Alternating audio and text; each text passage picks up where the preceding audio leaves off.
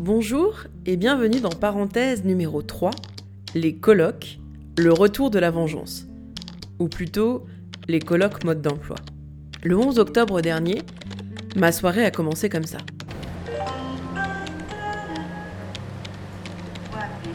Éloignez-vous de la bordure du quai, s'il vous plaît. Le train TER, en provenance de Lyon-Perrache et à destination de Clermont-Ferrand, entre en gare.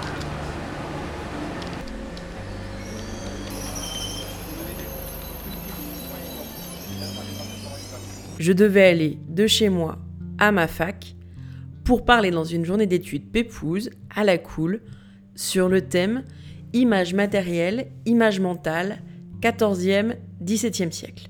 La convocation du familier. Les autres intervenants ont parlé de théâtre, de peinture murale, etc. Moi, je devais parler, évidemment, de miniature. Alors, à la fac de Clermont, clairement, on ne se fout pas de la gueule des gens qui communiquent dans les journées d'études. Billets de train pris en charge, hôtel coquet à côté de la gare, c'était royal. Bonsoir. Bonsoir. Je suis mademoiselle Marie-Jean. Vous devez avoir une réservation.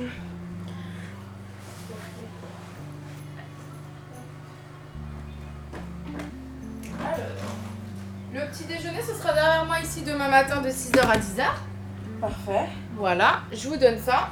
Euh, J'ai besoin de rien, moi. Vous avez besoin de rien Non. Donc même si je vous donne le... Non, non, c'est pas la peine. Vous voulez pas le numéro Eh ben c'est parfait. Non, c'est bon. Très bien. Et je vous donne la c'est à la 12 au premier étage. La 12 au premier. Super. Ok.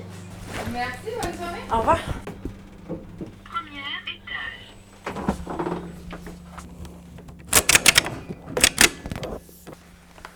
Ce qui était moins royal, c'est moi. Parce que, pour tout vous avouer, j'étais encore en retard, le sac blindé de bouquins pour finir mes 20 minutes d'exposé, j'y suis un peu allée avec ma bite et mon couteau, enfin plutôt un PowerPoint shiny shiny et quelques idées, mais j'avais vraiment rien de mise en forme. Donc, comme d'hab, je me suis accordé 3 heures de sommeil avant de mettre un réveil à 3 heures du mat pour mettre en forme tout ça.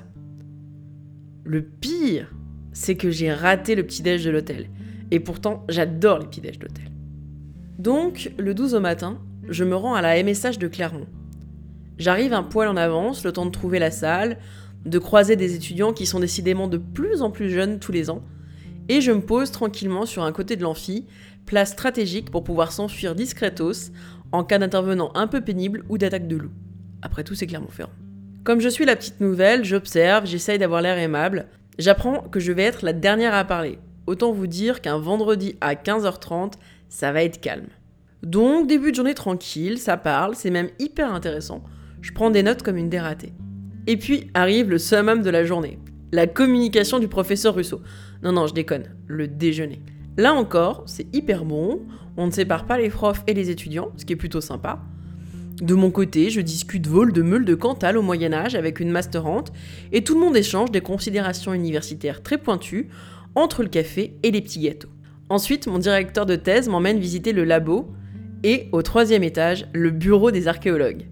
Des gens plutôt normaux, jusqu'à ce que je les croise à la fin du buffet. Ils ont alors débarqué comme une volée de moineaux et ils ont récupéré tous les restes de nourriture. Hyper efficace les fouilleurs. Je vais pas vous mettre le son de ma conférence parce que j'ai essayé de pas avoir l'air trop égocentrique. Mais je vais vous expliquer un peu ce que j'ai dit. Clairement, je me suis trouvé très nul.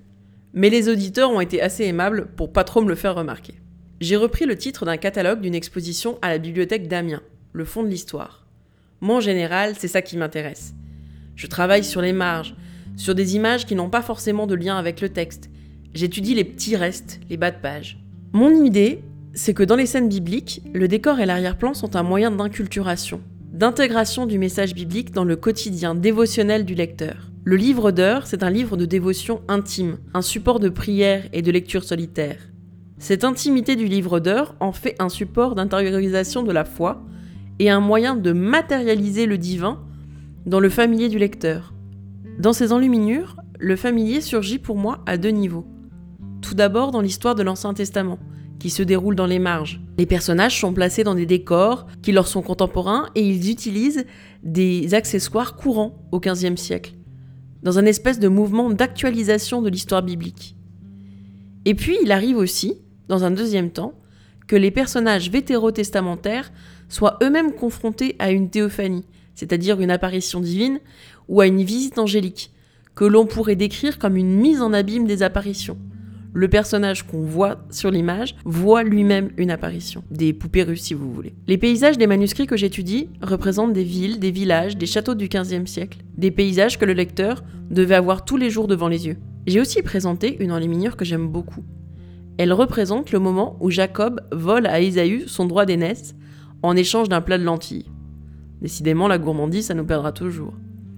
Ce qui est intéressant, c'est que les deux personnages principaux sont habillés un peu à l'antique, alors que dans le fond de l'image, on observe une cuisine du XVe siècle, avec ses ustensiles, son feu, et puis le serviteur qui prépare le plat de lentilles, dans une grande cheminée, est habillé comme au Moyen Âge.